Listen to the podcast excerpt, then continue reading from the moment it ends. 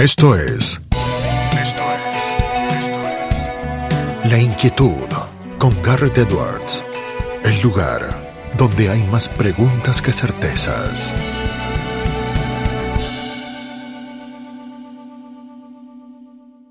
Esta es una entrevista a Raúl Aragón de octubre del 2021, porque los problemas en Argentina nunca cambian.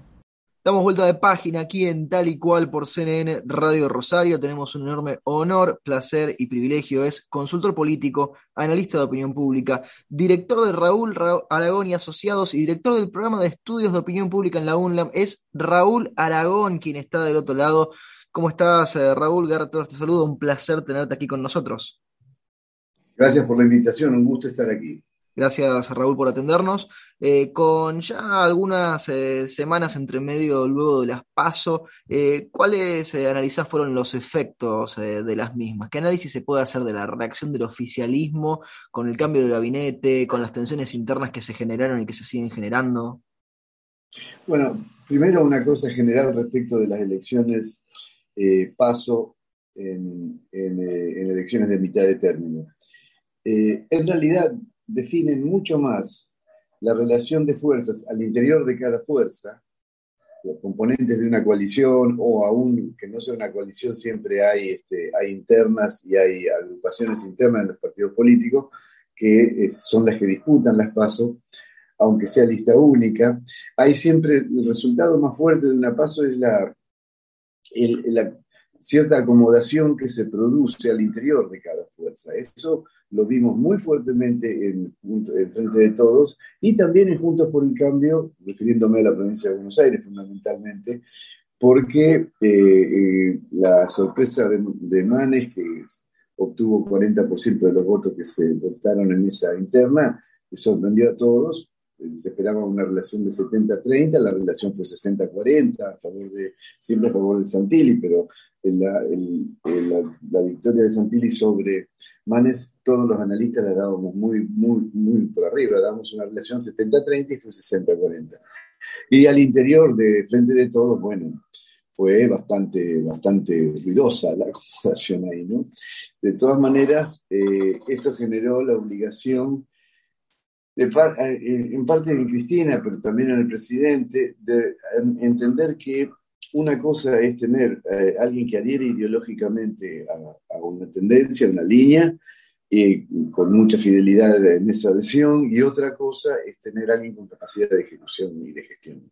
El, el gabinete anterior no tenía capacidad de gestión. Gestionó mal, subejecutó los presupuestos, todos los presupuestos están subejecutados, y gestionó mal la campaña. Por eso la sustitución de,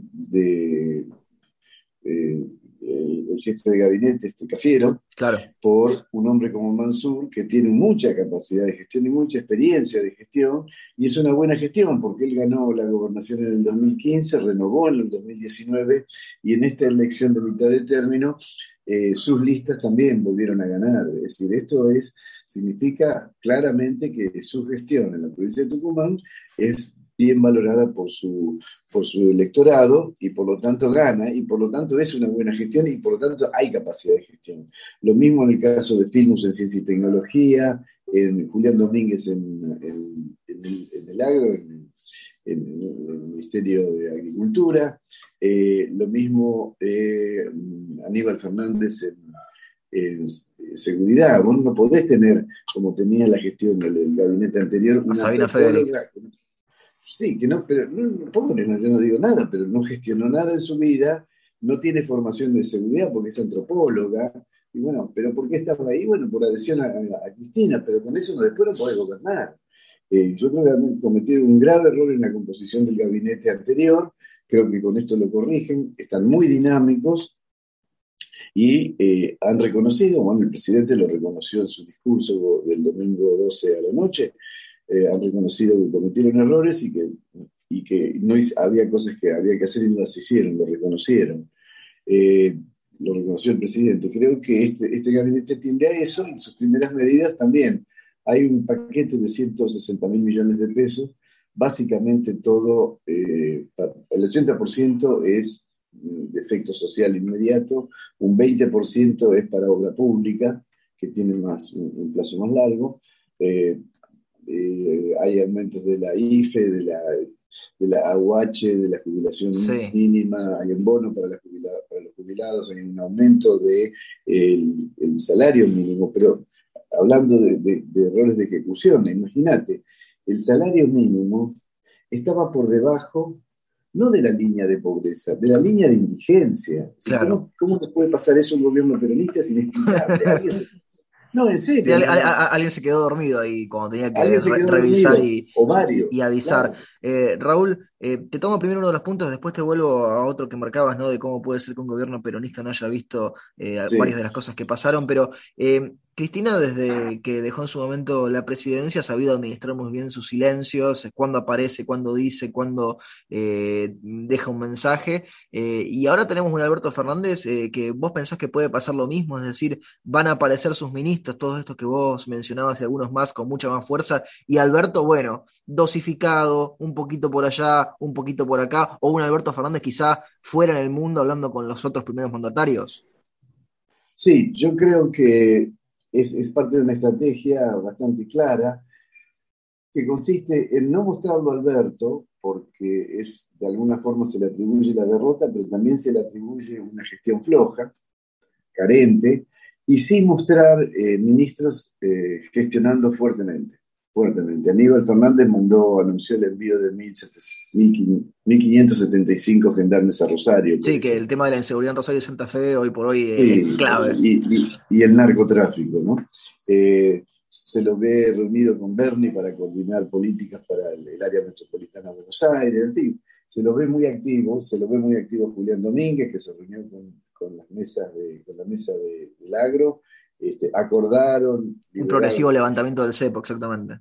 Sí, levantaron el cepo para, los cortes chinos, que en realidad era innecesario eso porque en Argentina no se consume esa carne, es, otra, es, es distinto lo, que quieren los chinos, nosotros no la consumimos, así que no, tenía mucho sentido tener ese cepo. No es todo lo que quería el agro, pero se comprometieron a mantener los cortes a precios sociales.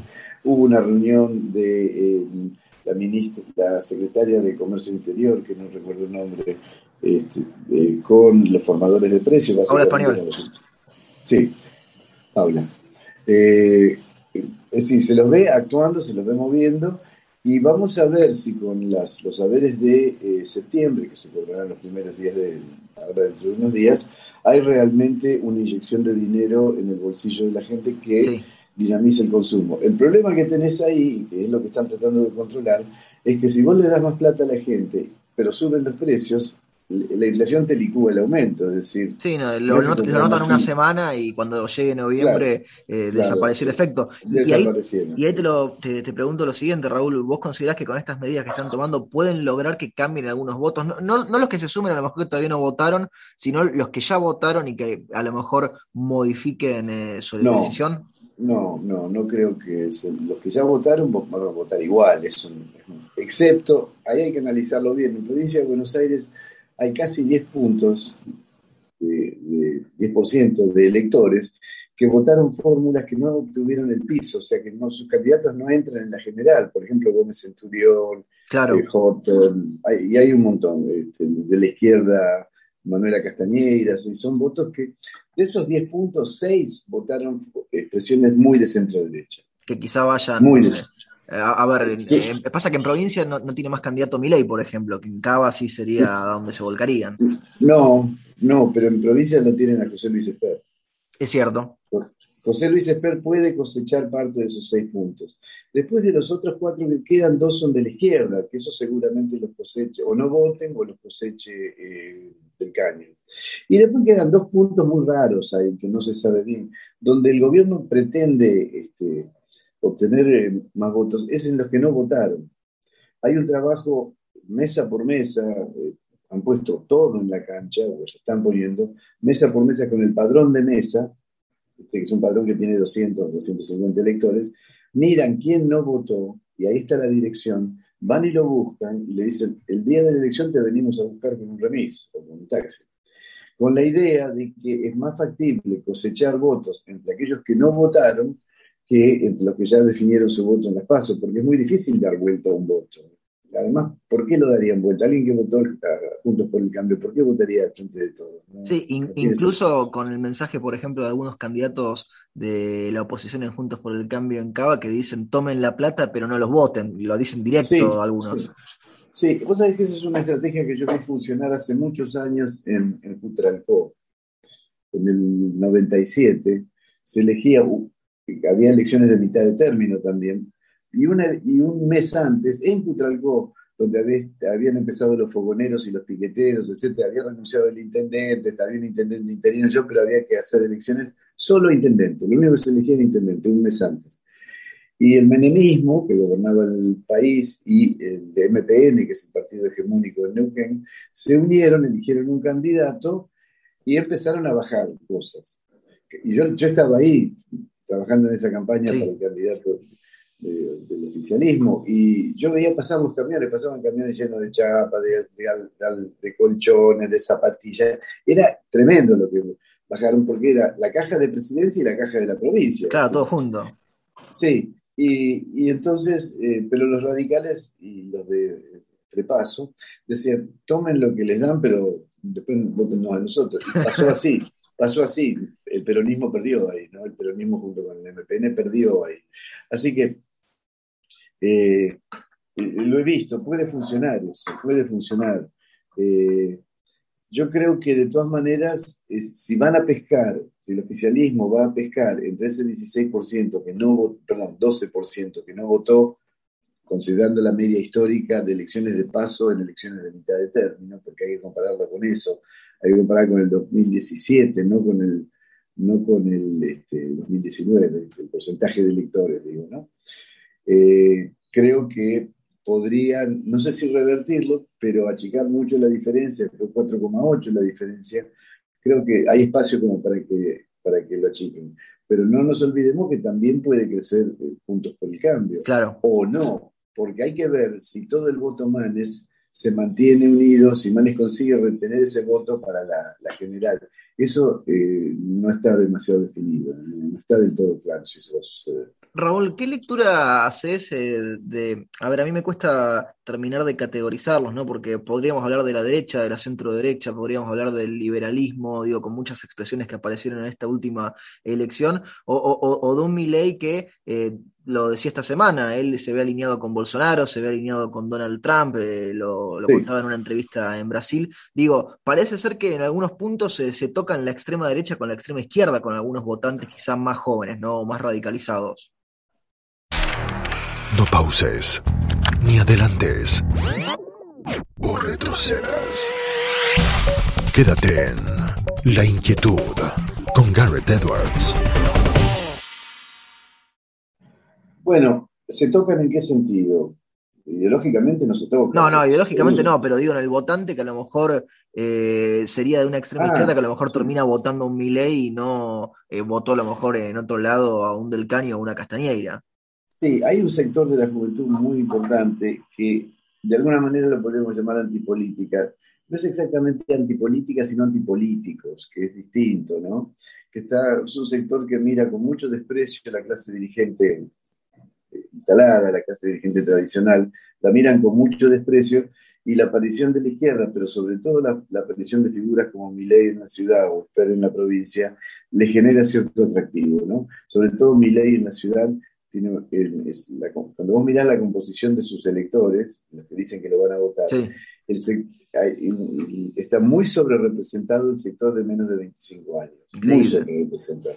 Sí, sí, creo que Milei puede hacer una elección de 14 puntos, porque además hay otra cosa, en la, la, cantidad de votos que un candidato recibe, el porcentaje se calcula sobre todos los votos válidos que incluye el voto en blanco, porque una cosa es voto válido, otra cosa es voto válido afirmativo. Si vos sacás el voto en blanco, se achica la base de cálculo y porcentualmente crecería. Eh, eh, por un lado. Y por otro lado, en la ciudad no, hay, no va a haber un aumento de la cantidad de electores, porque votó más o menos la media histórica. Eh, pero mi ley podría crecer un poco más. ya seguro me entran dos, entre él y su compañero de fórmula. Pero creo que es un fenómeno transitorio, mi ley. transitorio. sí, yo no lo veo. Hay una, un rumor bastante fuerte que tiene cierta consistencia y es que Milei y Patricia Bullrich están pensando en una fórmula. Sí, lo llegó a decir él que no le disgustaría. Sí, discutir para pelear la jefatura de gobierno. Ahora, si van por adentro, María Eugenia les gana. Pero si van por afuera, rompen el espacio y entonces eh, Leandro Santoro tendría posibilidades muy ciertas. sí, en serio. sí, pero pará, acá en la ciudad hay balotage también, ¿eh? ¿no es? Claro. o sea que bueno, estamos hablando de primera vuelta, pero falta tanto para eso y tiene que correr tanta agua bajo el puente y son dos años más de gestión. hablando del falta tanto, Raúl, te hacemos la última pregunta y te liberamos. Eh, a ver, es, es, lucubrar ese aprovechar tu, experiencia, tu conocimiento. Eh, muchos dicen que las elecciones de medio término definen las presidenciales. ¿Las definen o falta tanto que en definitiva, eh, a ver, es un partido dentro de dos años del otro? No, mira, primero es como te decía, lo que define el efecto principal de, la, de, la, de las PASO es acomodar, sincerar la relación de fuerzas al interior de cada partido político o de cada este, coalición eh, electoral, como lo vimos tanto en el oficialismo como en Juntos por el Cambio. Eh, por un lado. Por otro lado, a veces consolidan liderazgos nacionales, pero siempre pensando en términos de la interna. En este caso, el gran ganador fue Rodríguez Larreta, que hizo dos apuestas muy, muy en contra del criterio de Mauricio Macri. Mauricio Macri quería a Patricia Bullrich candidata en la ciudad, María Eugenia candidata en la provincia. Rodríguez Larreta dijo no, María Eugenia en la ciudad y, Diego Santilli en, la provincia. Apostó y los dos ganaron y ganaron bien. Eh, eh, eso consolida el liderazgo de Rodríguez Larreta al interior de Juntos por el Cambio. Pero no, no, la de mitad de término no define la presidencial de dos años después. Y hay evidencia de eso. En 2009, eh, Néstor Kirchner en la provincia de Buenos Aires perdió con contra de Narváez en el 2009 y en el 2011 Cristina renovó mandato con el 54%. En el 2017 Macri ganó en la provincia y en el 2019 perdió la presidencial. Es decir, depende muchísimo de lo que es, de cómo transcurren en términos de calidad de gestión Los dos años esos, dos años, esos dos años que van eh, posteriores a la, elección de mitad de término. Raúl, te agradecemos muchísimo este tiempo que te has tomado para charlar con nosotros y con nuestra audiencia y te mandamos un fuerte abrazo. Lo teníamos. Un abrazo. Abrazo grande. Lo teníamos a Raúl Aragón aquí en tal y cual por CNN Radio Rosario. Esto fue La Inquietud con Garrett Edwards. Síguenos en redes sociales y en www.edwards.com.ar.